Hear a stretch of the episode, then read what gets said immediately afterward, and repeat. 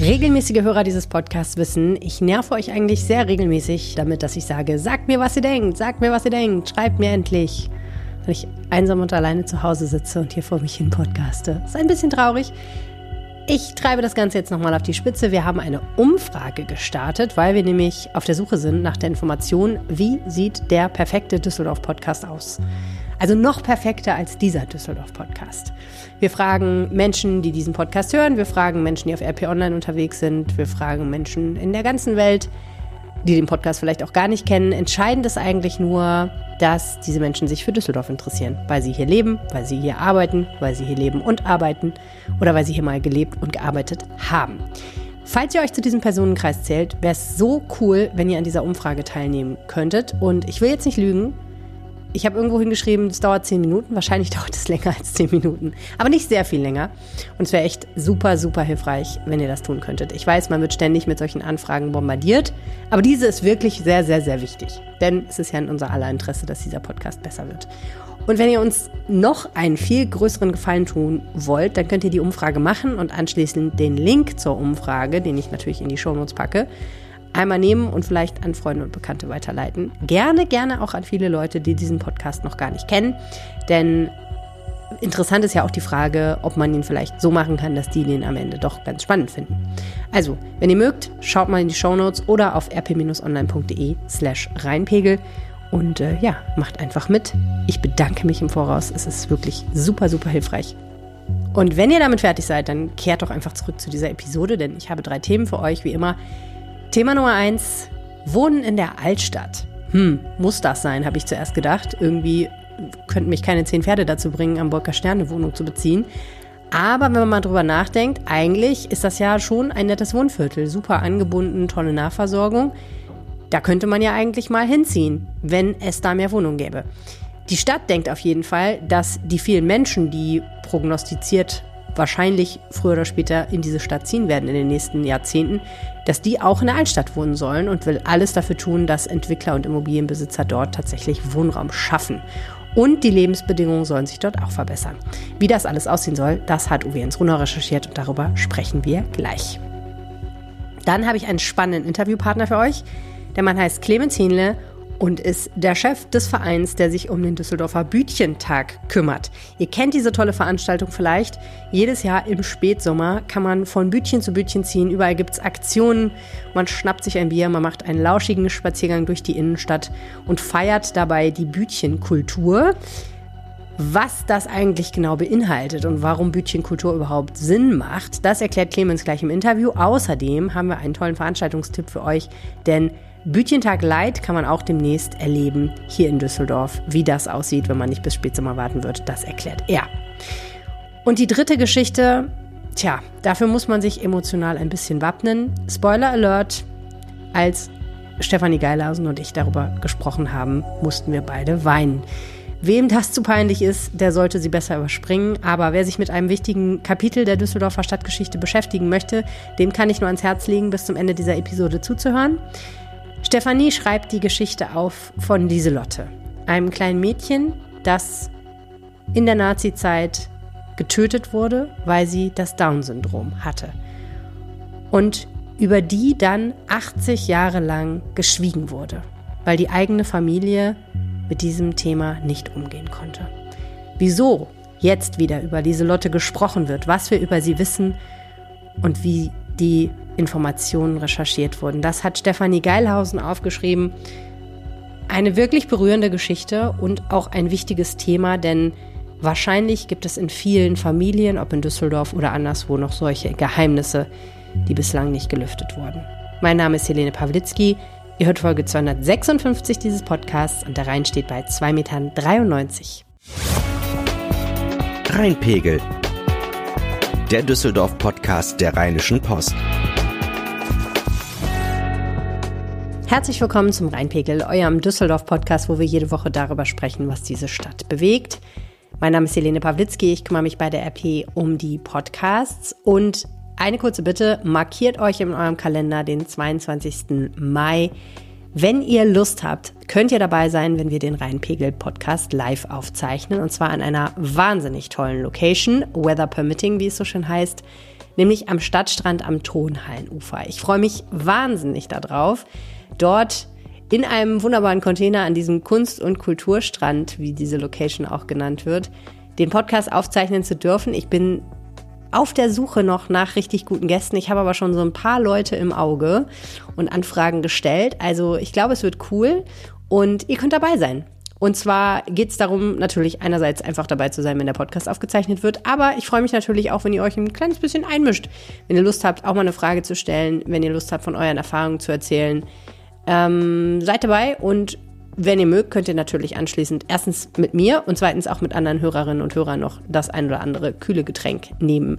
Ich freue mich auf euch, ich freue mich auf die Sonne, ich freue mich auf einen Sonnenuntergang am Rheinufer und ich freue mich auf eine Live-Aufzeichnung dieses wunderbaren Podcasts. Also am 22. Mai, wir starten wahrscheinlich so gegen 18, 18.30 Uhr, also Leisure After Work. Kommt vorbei, bringt eure Freunde und eure Familie mit, bringt euch ein Picknick mit. Man kann da zwar auch was zu essen und zu trinken kaufen, aber natürlich kann man am Stadtstrand bekanntermaßen auch einfach seine eigene Verpflegung mitbringen. Und ich freue mich wahnsinnig, wenn ich den einen oder anderen dort persönlich sehe und einfach auch mal kennenlerne. Ich höre ja manchmal so von euch über Social Media oder über unsere WhatsApp-Gruppe.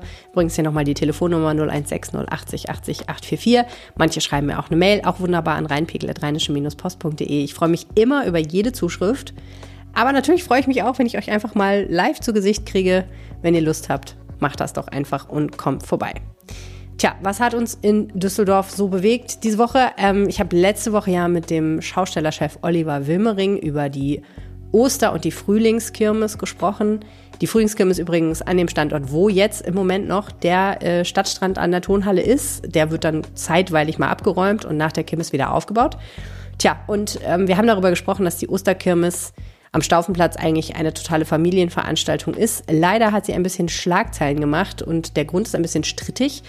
Es hat nämlich eine Messerattacke gegeben in der unmittelbaren Nähe des Festplatzes. Äh, ein junger Mann ist verletzt worden, mutmaßlich durch einen anderen jungen Mann, die irgendwie vorher Streit hatten. Und aus den Polizeikreisen kam dann auch direkt die Forderung, man müsse doch ein bisschen besser kontrollieren, wer da so auf Festplätzen rumläuft. Oliver Wilmering, der Sprecher der Düsseldorfer Schausteller, hält dagegen und sagt, wir wissen überhaupt nicht, dass diese Tat tatsächlich was mit der Kirmes oder mit einem anderen Volksfest zu tun hat. Also das ist ein bisschen strittig, aber tja, man muss sagen, natürlich ist es sehr unschön, dass euch was in der Nähe von so einer Kirmes passiert, in jedem Fall. Und es wäre natürlich schön, wenn sich das nicht wiederholt. Und ansonsten würde ich euch gerne noch eine Geschichte ans Herz legen, die ich mega spannend finde. Ich weiß nicht, ob ihr schon mal vom Vampir von Düsseldorf gehört habt. Peter Kürten ein ziemlich, ziemlich übler Typ, der Ende der 20er Jahre ganz viele brutale Morde, Überfälle, Mordversuche begangen hat. Also der hat wirklich in Düsseldorf übel sein Unwesen getrieben. Und man nennt ihn den Vampir von Düsseldorf, weil es das Gerücht, ich glaube, nie so wirklich belegt gibt, dass er das Blut seiner Opfer getrunken haben soll. Also echt eine schlimme Gestalt, aber auch natürlich total faszinierend. Und nun ist eine Handakte aufgetaucht von einem Richter, der sich damals mit dem Fall Kürten beschäftigt hat und der einerseits eigene Notizen gemacht hat und andererseits auch Briefe von Kürten und von Briefe von Kürtens Frau, die dann aber später, glaube ich, seine Ex-Frau war, ist ja dann auch hingerichtet worden, äh, also seine Witwe, ähm, enthält. Also wirklich spannendes Material, wo nochmal ja, sehr persönlich gezeigt wird, dass Kürten sich aus der Haft heraus nach seiner Frau erkundigt hat, sich fragt, warum schreibt sie mir nicht, ist sie krank? scheinbar gar nicht so richtig versteht, warum sie vielleicht nichts mehr mit ihm zu tun haben will, was sie tatsächlich nicht mehr will. Sie schreibt, also nachdem er das getan hat, was er getan hat, ich paraphrasiere, ähm, und sich nicht Gedanken darüber gemacht hat, dass mich das natürlich auch betreffen wird. Sie ist dann nach Leipzig gezogen, also wirklich ganz ans andere Ende der Republik und hat mehrfach ihren Namen gewechselt. Möchte ich eigentlich wirklich nichts mehr mit ihm zu tun haben. Also schon spannendes Zeug, bisschen True Crime aus Düsseldorf.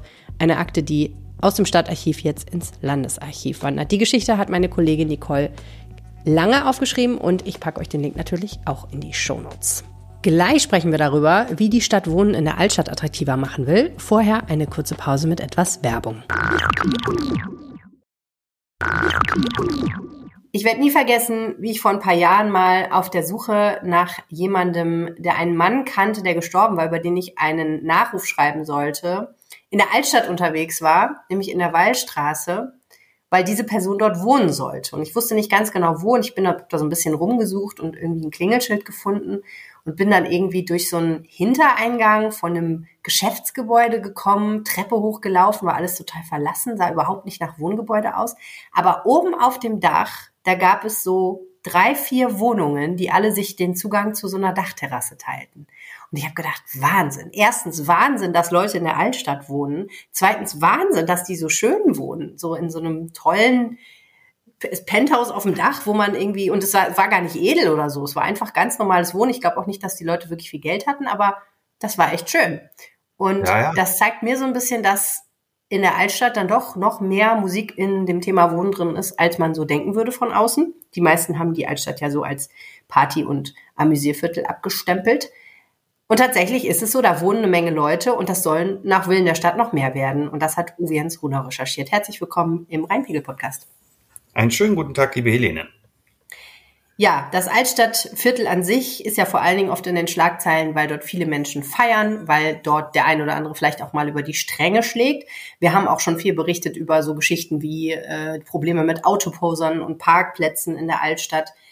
Das klingt auf den ersten Blick eigentlich gar nicht so, dass man denkt, oh, da will ich unbedingt wohnen. Aber tatsächlich gibt es da ja viele Wohnungen und auch viele Menschen, die dort wohnen. Ich weiß, ich habe auch mal eine Geschichte gemacht über die katholische Kirche, die dort Wohnungen besitzt und sagt, wir wollen die gerne an Familien vermieten, was ja auch sowas ist, wo man denkt, okay, spannend, ähm, dass das irgendwie ein Wohngegend für Familien sein soll.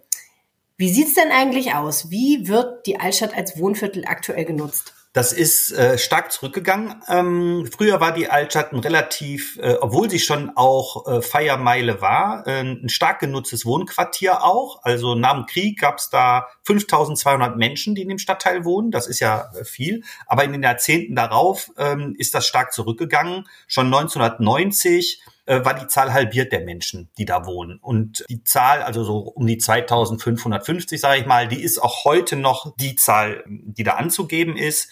Und es gäbe eigentlich noch viel weniger Leute da, wenn nicht das Andreasquartier entstanden wäre mit immerhin 270 neuen Wohnungen.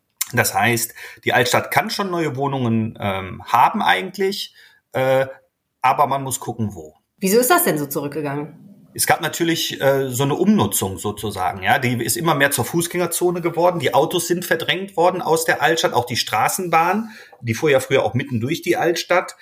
Und aus diesem normalen Ausgeh- und auch Geschäftsviertel, es gab auch viel mehr kleine Geschäfte noch, ist halt immer mehr dieses Amüsierviertel geworden. Also der Charakter ist stärker in diese Richtung gegangen. Und das war wegen der, wegen der Lärmbelastung äh, äh und auch äh, Problemen, die es natürlich dadurch ergeben, einfach nicht mehr so attraktiv zum Wohnen äh, die Leute sind abgewandert. Es gab ja auch den Trend mal raus aufs Land, ne? 70er Jahre, 80er Jahre, da sind ja die, die Bevölkerungszahlen zurückgegangen. Düsseldorf hatte Anfang der 60er Jahre mal über 700.000 Einwohner und dann ist das ja runtergegangen auf unter 600.000. Und äh, dann hat irgendwann wieder eine Gegenbewegung eingesetzt, ne, zum Ende des, des Jahrtausends sozusagen. Aber die Altstadt ist zur Hälfte entvölkert worden. Hm, echt spannend. Und du hast jetzt mit der Stadt darüber gesprochen und die sagen, es wäre eigentlich schön, wenn hier wieder mehr Leute wohnen. Wieso ist das so? Düsseldorf ist, äh, wie gerade schon gesagt, stark gewachsen eigentlich seit 2000. Und wir haben in den letzten zehn Jahren alleine ungefähr gut 50.000 Einwohner zusätzlich bekommen in Düsseldorf. Und die Prognose der Stadt ist, bis 2035, also wieder gut zehn Jahre nach vorne geguckt, werden es wieder 50.000 sein. Und dann sind wir bei 702.000. Und das ist eine mittlere Schätzung, die mittlere Prognose. Könnte ein bisschen weniger sein, vielleicht aber auch eher noch ein bisschen mehr. Es kommt darauf an, eben, wo kann Wohnraum entstehen für diese Menschen. Und der soll eben vor allem in der Innenstadt entstehen, rund um die Innenstadt, in den beliebten Jahrhundertwendevierteln, aber auch in der Altstadt. Aber die ist doch voll. Also, ich meine, wo soll denn da noch Wohnraum entstehen? Das ist ja ohnehin interessant, auch ohne dass im großen Stil Siedlungen entwickelt wurden, hatten wir ein Bevölkerungswachstum ab 2000. Also wir hatten große Entwicklungen, so wie da an der Toulouser Allee. Aber es ist in vielen Bereichen zusätzlicher Wohnraum entstanden worden. Baulücken sind geschlossen worden, es findet eine Aufstockung statt, Dachgeschosse werden ausgebaut äh, und so weiter. Also durch viele kleine Maßnahmen hat auch zusätzlich neben großen Quartiersentwicklungen Bevölkerungswachstum stattgefunden in Stadtteilen. Und in der Altstadt hat ja auch beispielsweise ein Investor das Andreasquartier errichtet. Da war mal die Staatsanwaltschaft und das Amts- und Landgericht und da sind äh, heute auch unter anderem 270 neue Wohnungen entstanden. Na gut, aber ist es ja nicht zu befürchten oder zu erwarten, dass das Rathaus irgendwo anders hinzieht und dass da dann Platz ist, damit da neue Wohnungen nee, entstehen können. Also das heißt, man kann da eigentlich nur die bestehende Bebauung noch verdichten im Grunde. Ja, das gibt es und es gibt Umnutzungen. Das, das kommt auch vor. Also dass aus irgendwelchen Gebäuden, ähm, die mal früher städtisch genutzt wurden, gibt es durchaus ähm, so Bereiche nördlich der Mühlenstraße Richtung äh, Kunstakademie, wo Gebäude umgenutzt worden sind in Wohnraum. Da waren mal Büros drin, sind jetzt hm. Wohnungen drin. Das gibt's an mehreren Stellen. Und äh, es gibt auch Leerstand übrigens. Es gibt äh, die Zwiebel beispielsweise an der Ecke äh, Mühlenstraße, schräg gegenüber vom Andreasquartier, Leerstand.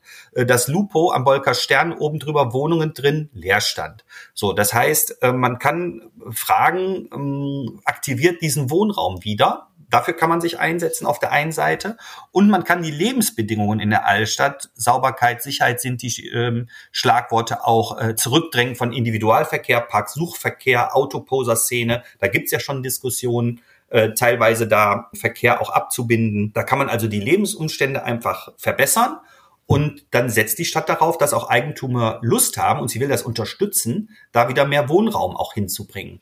Denn äh, die Innenstadtquartiere sind halt super durch den öffentlichen Nahverkehr erschlossen und du hast alles an Versorgung da, was du haben willst. Und natürlich sind das beliebte Wohnadressen. Ja, also ehrlich gesagt, du müsstest mir relativ viel Geld bezahlen, damit ich in die Altstadt ziehe.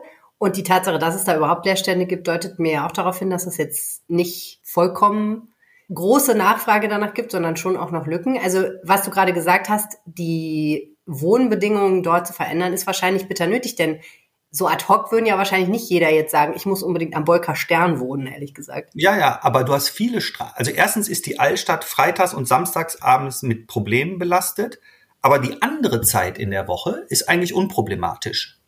Die ist eigentlich unproblematisch. Also und, eigentlich perfekt, äh, wenn man eine Wochenendbeziehung hat, die woanders ist, eine Fernbeziehung. Ja, genau, dann, dann wechselt man einfach in die andere Stadt und dann, dann ist das gut. Naja, und ich würde, ich würde sagen, ähm, wenn man diesen Bereich, also es gibt diesen kleinen Nebenstraßen, wie die Wallstraße, die hast du eben genannt. Das ist eine Straße, da ist eigentlich nicht viel los. Auch am Wochenende nicht. Da gehst du ruhig durch, da sind diese italienischen Restaurants und äh, da ist keine große Schreierei. Äh, 150 Meter weiter sieht das vielleicht schon anders aus. Aber ganz oft abends auch, wenn man durch die Altstadt geht, hast du bestimmte Spots, wo viel los ist, aber an anderen Ecken ist nicht viel los. Und dieser ganze Bereich nörd, äh, also nördlich der Mühlenstraße beispielsweise, gehört zur Altstadt bis zur Brücke, da ist nicht viel los. Hm. Es geht natürlich darum, die, die Immobilieneigentümer davon zu überzeugen, macht doch mehr Wohnen. Ich meine, früher waren da auch 5200 Menschen. Warum soll man nicht versuchen, da wieder 1000 oder 1500 zusätzliche Menschen hinzubringen. Also einfach die Chancen dafür zu erhöhen. Und das geht über Lebensqualität und ja, auch den, den Nutzungsdruck, den du woanders hast. Es ist vielleicht gar nicht so schön, irgendwo in einer riesen, in einem riesen Wohnquartier zu wohnen. Die meisten Menschen leben, glaube ich, lieber in einer urbanen Qualität, wo Immobilienbestand, der ist gewachsen, der hat sich entwickelt. Das ist vielleicht schöner als eine große Siedlung. Also gibt, ist eine Geschmackssache, aber das finden viele Menschen ganz schön. Hm. Spannend ist natürlich auch die Frage, wie die Altstadt generell ihren Charakter verändern wird, wenn das alles so kommt. Also einerseits natürlich baulich, weil, wie du gesagt hast, Verdichtung ist ein Thema und auch ähm, Neubau von Dingen, wo jetzt vielleicht Leerstand ist oder wo Immobilien sind, die anders genutzt werden, die man dann umnutzen kann. Aber natürlich auch einfach wie verändert sich eigentlich so ein Viertel, wenn Menschen dort wohnen? Denn dann, dann steigt ja auch ein bisschen der Beschwerdedruck und ne, dann, dann müssen da eben Parkplätze geschaffen werden oder auch nicht. Und, oder da müssen vielleicht bestimmte Veranstaltungen anders durchgeführt werden, je nachdem, wer da wohnt. Ich habe mich über eine Sache sehr gewundert. Das Andreas-Quartier ist jetzt seit fünf Jahren fertig. Und wir haben, als diese Pläne kamen, da auch Wohnraum hinzubringen, alle äh, sind wir davon ausgegangen, dass es große Probleme gibt zwischen der Feiermeile Ratinger Straße und den Wohnungen, die da direkt angrenzen. Ich kenne gar keine großen Streit Streitereien darum. Hm. Also es hat keine Wahnsinnsbeschwerden gegeben, sondern die haben alle Dreifachverglasung da und äh, die haben geguckt, dass sie Wohnräume da zu den Lärmquellen hinlegen, also wie eine Küche oder irgendwie oder Treppenhaus oder wo das nicht so schlimm ist, ähm, wo dich das nicht so stört und da, wo du das Schlafen nach innen quasi des Blocks dann zu machen. Und äh, ich kenne keine große, großen Beschwerden. Aber kennst du irgendjemanden, der da wohnt? Nee, ich persönlich kenne da jetzt niemanden, der da wohnt. Weil ganz ehrlich, ich frage mich auch einfach, wer wohnt da? Wohnen da überhaupt wirklich Leute? Oder sind das Wohnungen, die so zweit genutzt werden? Ich habe das jüngst äh, den, den Entwickler mal gefragt. Ähm, ich, vielleicht muss ich die Geschichte auch mal machen, mich da mal hinstellen, einfach oder in den Innenhof setzen und mal mit Leuten reden, die da wohnen. Der sagt, da wird sehr wohl gewohnt. Die haben ja auch so einen, so einen Service für die Leute und so weiter. Das ist, ich habe ab lange gedacht, also wer weiß, ist das alles nur so für Investitionen, wo die Leute ihr Geld unterbringen und nee, da wohnen wohl tatsächlich Menschen. Ich meine, mich würde es auch wundern, wenn da gar keiner wohnen würde. Ne? Das ist eine gute, ja, ist eine ich meine, gar keiner vielleicht nicht. Wir haben eine Tiefgarage darunter, also warum solltest du da nicht wohnen? Die Ecke ist okay. Äh, das ist ja auch nicht billig. Ne? Also die, die Wohnungen haben da acht bis zehntausend äh, Euro pro Quadratmeter gekostet. Das nur so zu haben, wäre ja schon ähm, Irrsinn und das nicht so. Also wenn ich ein russischer Oligarch wäre, so eine hübsche kleine Zweitwohnung im Andreasquartier fände ich schon ganz sexy. Na gut, die Oligarchen im Augenblick suchen die natürlich sowas und kommen gerne in unsere Altstadt, aber so viele Oligarchen gibt's ja auch. Ich, da habe ich ehrlich gesagt keinen Überblick. Ähm, ich wollte aber trotzdem noch mal fragen, du hast ja vorhin gesagt, ähm, die Stadt denkt, also oder hat die Vision, dass wenn diese Bevölkerungszunahme kommt, tatsächlich dann eher die innerstädtischen Viertel ähm, diese Wohn, diesen Wohnraum bereitstellen sollen. Wieso eigentlich? Also wieso baut man nicht mehr auf der grünen Wiese? Weil man da eine entsprechende Infrastruktur hat. In der Innenstadt nah ist die Verkehrserschließung super. Du hast ganz viele Infrastrukturangebote, ob der, der sozialen Infrastruktur. Äh, du kannst da gut einkaufen und so weiter. Und man will halt auch nicht alles versiegeln. Wir reden wir reden über Frischluftschneisen, wir reden über das Zurückhalten von Feuchtigkeit, um die Stadt ähm, zu kühlen.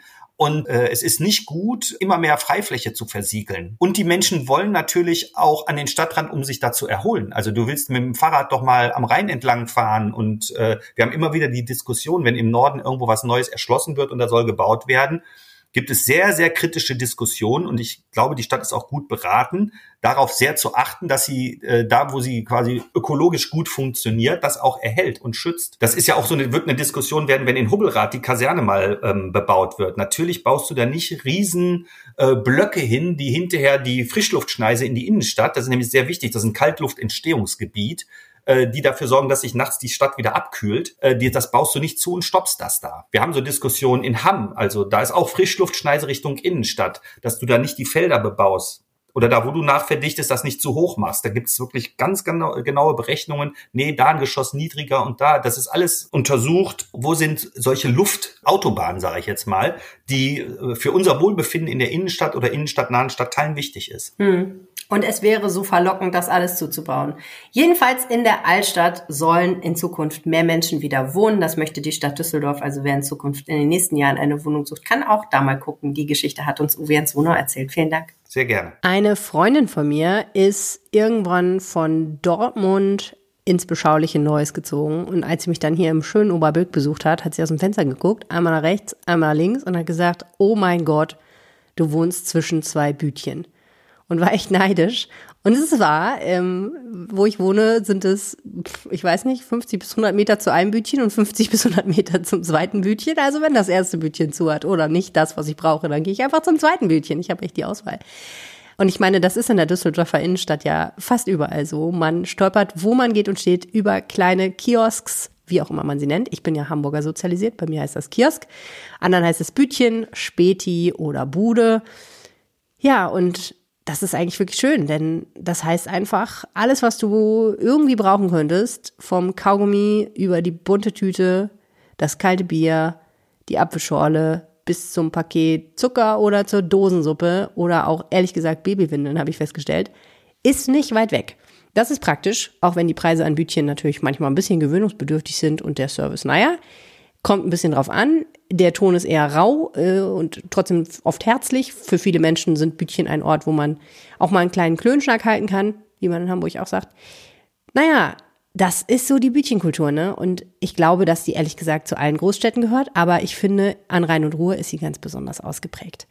Und einmal im Jahr wird sie gefeiert. Im Spätsommer findet immer der Bütchentag statt und dann machen die Bütchen Aktionen. Man kann von einem Bütchen zum nächsten ziehen und einfach ein bisschen mitfeiern. Den Bütchentag veranstaltet ein Verein und dessen Vorsitzender, der ist jetzt hier bei mir im Podcast. Herzlich willkommen, Clemens Hähnle. Hallo, freut mich sehr, dass ich hier sein darf. Du bist ein, hast ein besonderes Thema mitgebracht. Du bist ja äh, Chef des Vereins in Düsseldorf vom Bütchentag, ne? Genau, ich bin im Vorstand äh, des Düsseldorfer Bütchentags e.V. Den haben wir 2020 gegründet. Den Bütchentag gibt es seit 2016. Zuerst war das eine Initiative und äh, dieses Jahr werden wir wohl Also ich bin mir eigentlich ziemlich sicher, aber den genauen Termin werden wir irgendwann noch bekannt geben. Äh, Gibt es den sechsten Bütchentag. Ganz schön cool. Das ist ja eine Veranstaltung, die sich über äh, weite Teile des Stadtgebiets erstreckt, bei dem immer viele, viele Bütchen mitmachen. Und an den Bütchen gibt es dann eben spezielle Aktionen. Also man kann eigentlich von Bütchen zu Bütchen ziehen und dann anschauen oder zuhören oder mitmachen. Kannst du ein bisschen erzählen, was beim vergangenen Bütchentag so alles äh, am Programm stand? Genau, im letzten Jahr hatten wir sehr schönes Wetter, das haben wir auch wieder. Also der Bütchentag wird auch dieses Jahr wieder äh, irgendwann im August wahrscheinlich stattfinden. Da arbeiten wir jetzt gerade dran. Letztes Jahr gab es wirklich viele Aktionen, auch zum Teil neue Sachen. Zum Beispiel am Münsterplatz gab es großes Kinderprogramm. Das wollen wir auch dieses Jahr noch weiter ausbauen. Äh, da gab es Hüpfburg und äh, eine richtige Bühne mit vielen Auftritten. Sonst, es hat eigentlich immer mit Musik zu tun. Es legen DJs auf, es spielen Bands.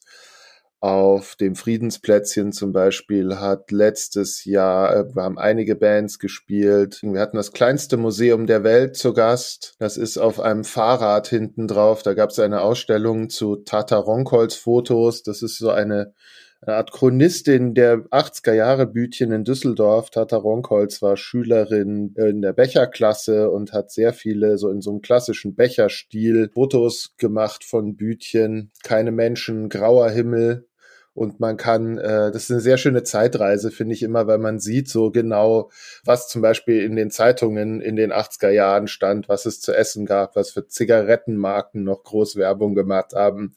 Das ist auch so ein bisschen Bütchenromantik. Was mhm. ich zum Beispiel noch eine sehr schöne Aktion letztes Jahr fand, war ähm, an der Bärenstraße an einem Bütchen war Rapid Publisher. Da konnte man sich, da hatte extra ein ähm, Fotokopierer aufgestellt und man konnte da dann so ein kleines Fanzine sich währenddessen zusammen basteln. Es hat so ein Stündchen wahrscheinlich gedauert und er hat dann immer wieder foto äh, fotokopiert und ausgeschnitten und so konnte man sich selber so ein kleines Heftchen zusammenstellen. Und dazu hat da auch noch Leute aus den 90ern, die in den 90ern groß geworden sind, kennen den wahrscheinlich noch, der Wolf. Klar. Einen Auftritt gehabt. Der, Als alte äh, Dortmunderin ja, kenne ich natürlich den nicht. Wolf. der ist ja Dortmunder. Genau, der war, der war nämlich zum Beispiel auch äh, da und hat an diesem Bütchen ähm, einen Auftritt gemacht. Und letztes Jahr war sehr schön. Dieses Jahr wollen wir wieder so weitermachen. Das äh, ist lustig, dass du das ansprichst, weil ich ja ehrlich gesagt Bütchenkultur tatsächlich total mit dem Ruhrgebiet assoziiere und etwas weniger mit dem Rheinland. Aber ganz generell ist das so ein nordrhein-westfälisches Ding, oder? Ja, es gibt es natürlich auch in, in Berlin oder in Frankfurt gibt es das auch. Ne?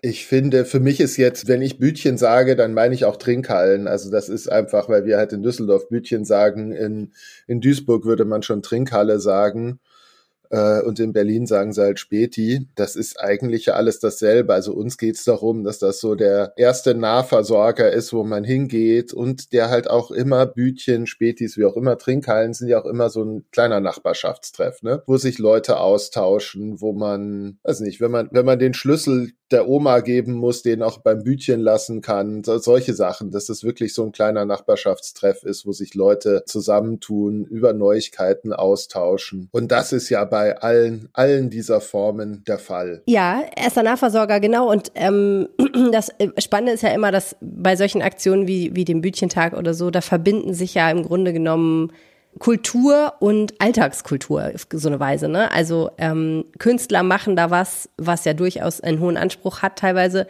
Und gleichzeitig reden wir von Läden, bei denen es oft auf die Ästhetik nicht so ankommt, ähm, wo ein buntes Sammelsurium an Dingen verkauft wird, wo es einfach darum geht, erstmal so der erste Ansprechpartner im Viertel zu sein, wenn gerade mal was fehlt. Äh, aber das muss dann halt, da gibt's halt keine Auswahl, sondern da gibt's halt eine Packung Zucker und die kann man dann kaufen oder man kann es sein lassen.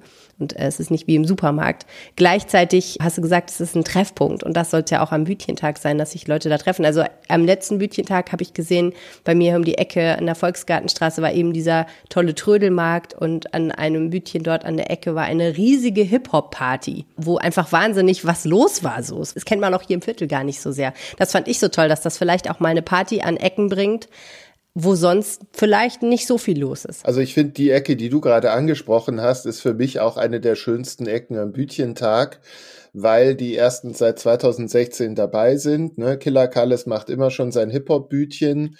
Ähm, den Flohmarkt gibt's auch schon immer und das ist ja wirklich so ein schöner Trödelmarkt, wo Leute aus dem Viertel einfach ihre Sachen verkaufen ohne Profiverkäufer oder sowas. Und am Ende an der S-Bahn-Station ist ja auch noch das Sri Lanka-Bütchen, wo es wirklich sehr gutes Essen noch gibt. Die haben sich in den letzten Jahren auch immer vergrößert zum Bütchentag und da gibt's jetzt allmählich ein Riesenbuffet mit sri lankesischem Essen. Und das zeigt, finde ich, immer sehr schön genau diese Ecke, was der Bütchentag ist. Das ist eben Nachbarschaftsfest, das ist Party, das ist auch divers migrantisch. Das ist eine Sache, auf die wollen wir auch mehr Fokus legen, dass Bütchen halt einfach sehr migrantisch geprägt sind. Ne? Das ist ja egal, ob in Deutschland oder in vielen anderen Ländern, ist es so, was macht man auch in den USA, was macht man auf, wenn man in ein neues Land kommt? Man macht Bütchen, Corner Shop, wie auch immer die in anderen anderen Ländern dann heißen auf, weil das die erste vermeintlich einfachste Weg in die Selbstständigkeit ist. Also ein heißer Tipp zwischen Lessingplatz und Volksgarten mal vorbeizuschauen am Bütchentag, der irgendwann ja im Sommer sein wird. Wer so lange nicht warten will, der kann schon am 22. April ein bisschen einen Vorgeschmack auf den Bütchentag kriegen, ne? Genau, nämlich auch wieder, schön, dass wir beim Thema sind, mit äh, Killer Kalles. Der wird im Haus der Geschichte NRW auflegen zur Nacht der Museen bespielt der Bütchentag, nämlich das Haus der Geschichte NRW. Dazu wird es von mir einen sicher unterhaltsamen Vortrag, ein, ein kleiner ein TED-Talk über Bütchenkultur und Bütchen in NRW geben mit lustigen Filmzitaten, Ausschnitten, Musik, Fotos, ein bisschen auch wirklich die Geschichte der Bütchen oder des Kiosks. Dazu wird dann noch aus der Sammlung des Haus der Geschichte NRW werden Fotos von Reinaldo Codu ausgestellt, der vor allem Trinkhallen im Ruhrgebiet fotografiert hat. Ähm, wir bespielen auch einen Schaukasten. Das müssen wir alles nur überlegen, was genau reinkommt. Kann ich noch nicht zu viel sagen. Ja, und es wird eine kleine Bar geben mit typischen Snacks und Getränken, die es sonst auch am Bütchen gibt. Und wer es noch nicht hat, kann sich dort auch unser wirklich tolles Bütchentag Magazin abholen, das wir letztes Jahr, ne, vorletztes Jahr jetzt schon gemacht haben äh, als Ersatz für den ausgefallen durch Corona ausgefallenen Bütchentag. Okay, also am 22. April, also Samstag in einer Woche, gibt's schon mal einen Vorgeschmack. Und ja, ansonsten warten wir darauf, dass der Termin für den nächsten Bütchentag bekannt gegeben wird. Vielen herzlichen Dank, Clemens Hähnle. Gerne. Gleich sprechen wir über Familiengeheimnisse, die seit der Nazizeit gehütet werden, hier in Düsseldorf und anderswo. Vorher eine ganz kurze Pause in der vielleicht auch ein kleines bisschen Werbung läuft.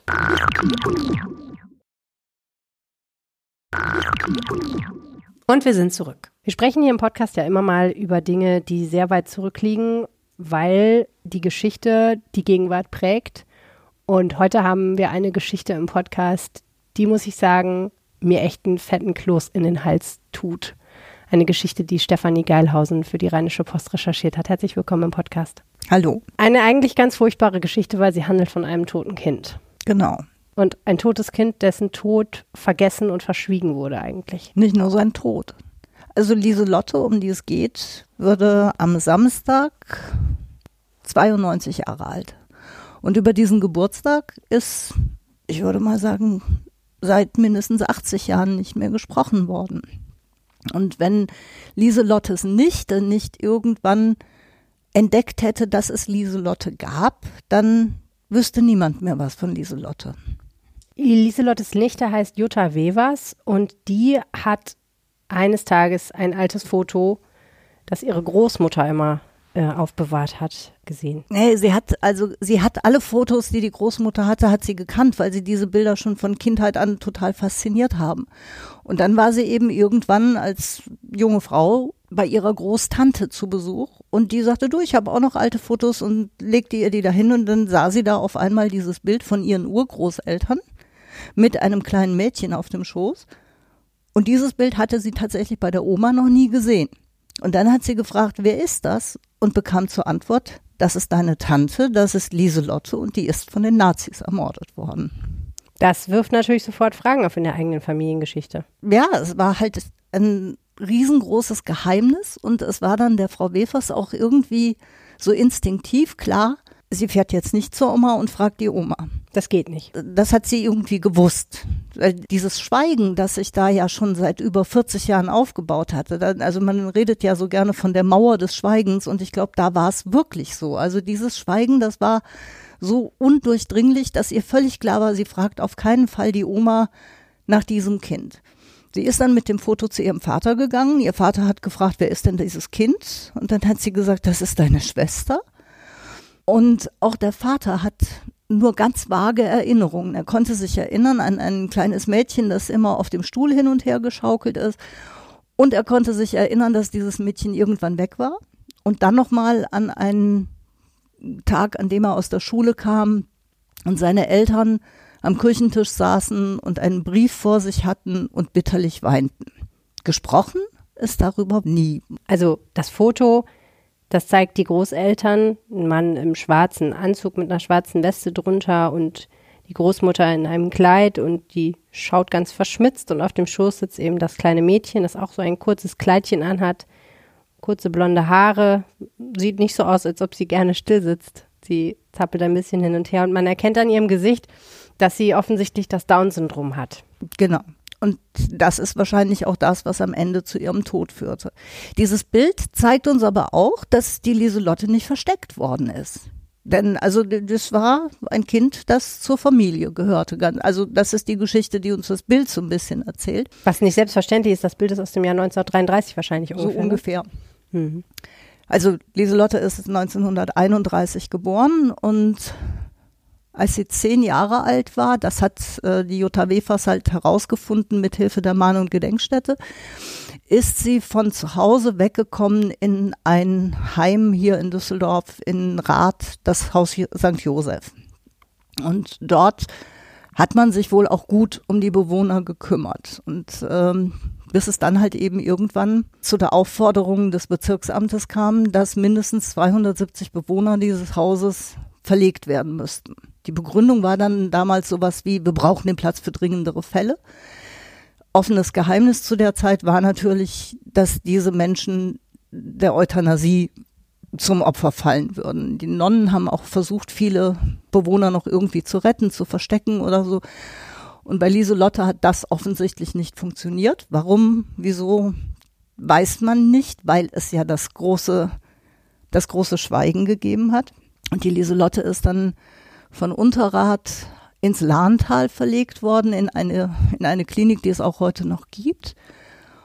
Und von dort dann nochmal auf Befehl verlegt worden in ein weiteres Heim nach Idstein. Das ist bei, in Hessen ungefähr 30 Kilometer weg von der Tötungsanstalt Hadamar.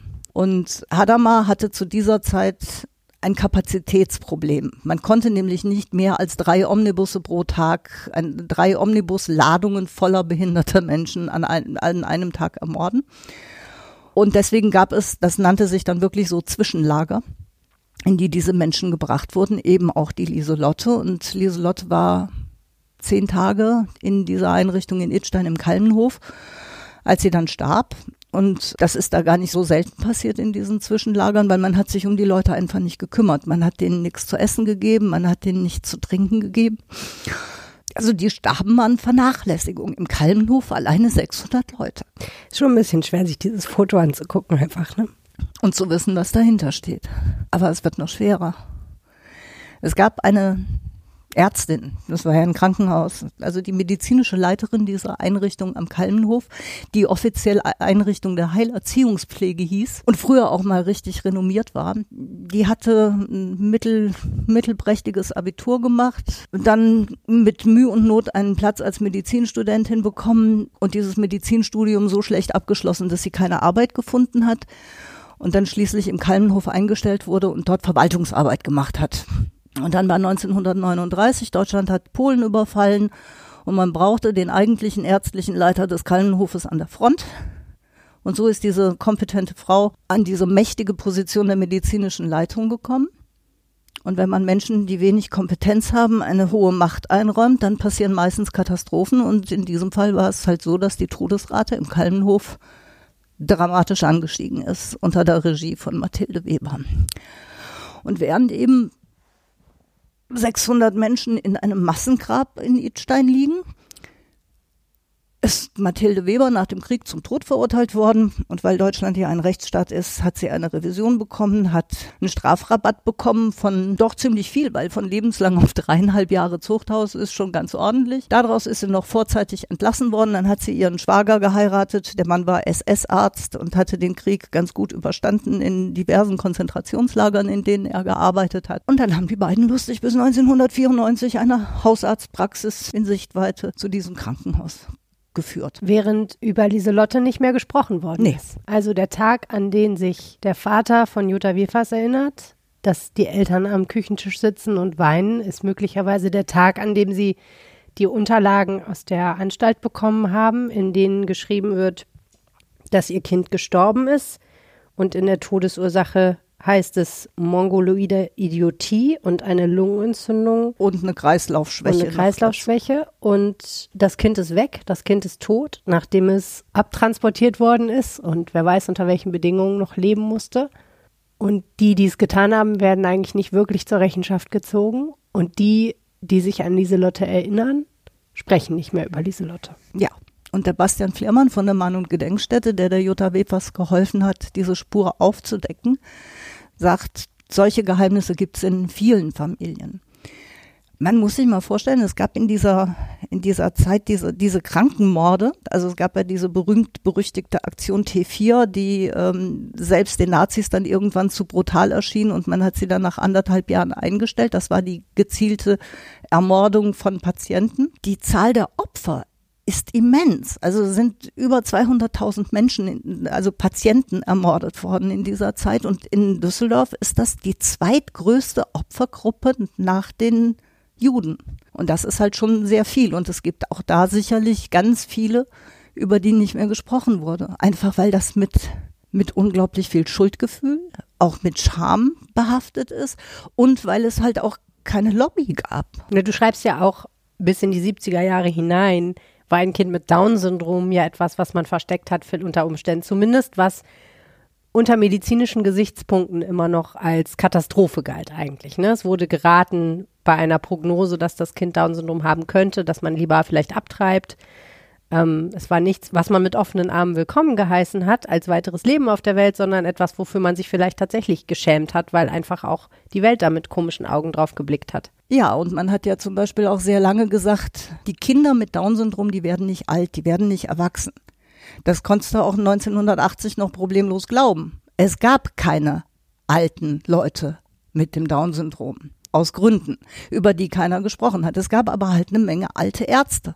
Und deswegen passierten dann halt solche Sachen wie, ich habe äh, vor ein paar Tagen erst die Geschichte von einer Frau gehört, deren Sohn am Down-Syndrom, also das Down-Syndrom hatte und der voriges Jahr an Corona gestorben ist, mit 61 Jahren. Sie hatte noch ein zweites Kind mit Down-Syndrom bekommen in den 70ern und ist unter der Geburt ungefragt sterilisiert worden. Das muss man sich mal vorstellen. Frei nach dem Motto, bevor du weitere Kinder in die Welt setzt, die vielleicht auch das Down-Syndrom haben. Genau. In den 70ern hat man ja noch vom Mongoloismus gesprochen. Das war halt lebensunwertes Leben. Und dieser Gedanke ist irgendwo in den Köpfen geblieben. Und vielleicht ist auch das der Grund, warum man schweigt. Und ähm, das hat so viel gemacht auch. Also die Frau Wefers sagte, sie fragt sich halt, äh, wie, wie hätte sich ihre ganze Familie entwickelt, wenn es Tante Lieselotte noch gegeben hätte? Welchen Einfluss hätte es allein schon gehabt, wenn dieses große Geheimnis nicht existiert? Denn das ist ja auch etwas, was auf das psychosoziale Miteinander von so einer Familie einen ungeheuren Einfluss hat, Natürlich. wenn es dieses Thema gibt, worüber nicht gesprochen wird. Du hast vorhin ja erwähnt, dass der Bruder von Lieselotte sich zwar noch an ein Mädchen erinnern kann, aber eigentlich nicht mehr wirklich weiß. Ich weiß jetzt nicht, wie weit die Mhm. altersmäßig auseinanderliegen, aber du räumst ja jedes Mal, wenn du sowas wegräumst, gedanklich und vergisst, räumst du ja auch noch andere Sachen weg. Ne, also das ist ja nie so isoliert und du kannst es einfach aus deinem Gedächtnis rausnehmen. Und nachdem Frau Wefers mit ihrem Vater dieses Gespräch hatte über dieses Foto, ist wieder nicht mehr gesprochen worden. Und dann ist wieder viel Zeit vergangen und, und dann kommen wir wieder zu, den, zu der Last auch, die so ein Geheimnis bedeutet, weil es war tatsächlich, als es für ihn selbst ans Sterben ging, dass er dann zu seiner Tochter kam und gesagt hat, weißt du was, es wäre toll, wenn du das Rätsel von Lieselotte aufklären würdest. Und wie ist sie da dran gegangen? Sie ist äh, zuerst zum Stadtarchiv gegangen und hat dort erstmal erfahren, dass Lieselotte irgendwann nach Unterrad in dieses Heim gekommen ist und ist dann mit der Mahn- und Gedenkstätte, also mit dem Bastian Flehrmann dann da dran gegangen. Und ähm, der hat dann halt sich natürlich denken können, was dann passiert ist, hat den fragekommenden Gedenkstätten angefragt. Und in Hadamar zum Beispiel, da war es halt eben so, dass äh, man in Hadamar sagte, also bei uns war sie nicht. Und dann haben die, ähm, in Hadamar läuft zurzeit ein Forschungsprojekt über diese sogenannten Zwischenlager. Und da rief dann jemand von diesen Historikern aus Hadamar, rief ihn dann an und sagte, wir haben sie gefunden in Itstein im Kalmenhof. Und äh, das ist halt alles noch relativ am Anfang nach 80 Jahren, dass, ähm, dass das aufgearbeitet wird. Also diese ähm, ich war jetzt da in Itstein, ich habe mir das angeschaut und der heutige Betreiber dieser Behinderteneinrichtung ist ein großer Klinikkonzern und die haben das auch schön ausgeschildert mit diesem Friedhof der Ermordeten, aber es sieht schon ein bisschen vergessen aus und es sieht nicht so aus, als würde sich da sehr viel drum gekümmert. Das alte Krankenhaus, in dem wahrscheinlich auch die Lieselotte gestorben ist, äh, das verfällt, das ist beschmiert, da steht nirgendwo mehr was dran. Da steht auch nicht dran, wofür dieses große Gebäude ist. Es ist halt, es wird halt ganz wenig nur darüber gesprochen und es ist halt eben nicht so sehr bekannt. Mhm. Aber eigentlich toll, dass es die Mann- und Gedenkstätte gibt, die sich um sowas kümmert. Ne? Also, weil man könnte ja jetzt denken, okay, es ist halt ein einzelner Fall von ganz vielen. Aber dass es jemanden gibt, der hingeht und sagt, okay, es ist, es ist uns das wert, das zu recherchieren und die Arbeit da reinzustecken, das ist ja eigentlich genau die Erinnerungsarbeit, die wichtig ist, damit wir das nicht vergessen. Genau. Und es geht halt auch, dass, dass, deswegen sagt Bastian Flehrmann auch, also wenn es jemanden gibt, der weiß, dass es in seiner Familie ein solches Geheimnis oder ein Geheimnis gibt, das damit zu tun hat, kommt zu uns, wir machen das. Weil es eben auch wichtig ist, weil es entlastet, also weil weil es die Familie entlastet und weil es wichtig ist, den Menschen, denen kannst du nicht das Leben zurückgeben, natürlich nicht, aber du kannst wenigstens sagen, sie war da. Also Lieselotte war da und du hast ihre Geschichte aufgeschrieben. Vielen herzlichen Dank. Gerne. Das war er, der Rheinpegel für diese Woche. Und jetzt habe ich noch das Wetter vom Wetterstruxi für euch. Wenn das Wochenende jetzt nur aus dem Freitag bestehen würde, dann könnte man meinen, irgendwie ist der Frühling da. Aber das Wochenende besteht nicht nur aus dem Freitag und deswegen gucken wir heute mal auf das gesamte Wochenendwetter. Dazu grüße ich euch ganz herzlich und wir starten auch mit dem Freitag. Der wird aus einer relativ kühlen Nacht, so drei, vier Grad am Morgen, ähm, sonnig starten und es wird auch den gesamten Tag über sonnig bleiben. Es gibt so im Nachmittagsbereich mehrere Quellwolken, die sich zwischendurch mal vor die Sonne schieben werden. Temperaturen steigen auf maximal 14, vielleicht sogar 15 Grad an. Der Samstag wird noch freundlich starten, dann wird im Tagesverlauf äh, werden Wolken aus dem Osten hereinziehen. Die können auch etwas Regen bringen. Und hier ist die gute alte Faustregel, sobald es einmal zu regnen beginnt, wird es vermutlich auch regnerisch bleiben. Einzelne Modelle gehen nicht davon aus, dass es regnet, andere wieder schon. Deswegen kann ich jetzt, stand jetzt noch nicht sagen, welches Szenario genau eintreten wird aber es wird auf jeden Fall ähm, ja, wolkenreich werden. Die Temperaturen liegen je nachdem, ob Regen oder nicht aufzieht, bei 5 bis 12 Grad. Eventuell geht es dann halt eben mit den Temperaturen eher wieder ein bisschen zurück, wenn der Regen dann tatsächlich ausziehen wollte. Dann blicken wir noch auf den Sonntag. Der ist ebenfalls noch ein bisschen unsicher. Das liegt ganz einfach daran, weil wir ein weiteres Regengebiet bekommen werden und das soll sich genau über NRW liegen. Ähm, es gibt aber auch noch einzelne Modelle, die dann tatsächlich sagen, dass dieses Regengebiet nur kurz drüber zieht und dann eigentlich wieder trocken bleiben sollte. Ich gehe im Moment wirklich davon aus, dass es eher regnerisch bleiben wird und vor allem auch, wenn der Regen nicht so ganz kompakt über uns ziehen sollte, dass es dann zumindest mal für Sprühregen reicht. Die Temperaturen liegen bei 8 bis 9 Grad und sind damit doch relativ verhalten. Aber wir wollen noch kurz auf die neue Woche blicken. Da haben wir den Montag und den Dienstag, der wieder deutlich mehr Sonne bringt und auch die Temperaturen steigen wieder auf bis zu 14 Grad an. Das heißt, wir kriegen schon mal so ein bisschen Hauch von Frühling. Immerhin etwas. In diesem Sinne, euch ein schönes Wochenende und wir hören uns dann nächste Woche wieder zum Wochenendwetter. Also bis dann. Ciao, ciao. Das Wetter von Jens Strux, dem Hobby-Meteorologen für Düsseldorf. Mehr Wetter findet ihr auf jensstrux.blog. Also schaut vorbei. Kurze Erinnerung nochmal.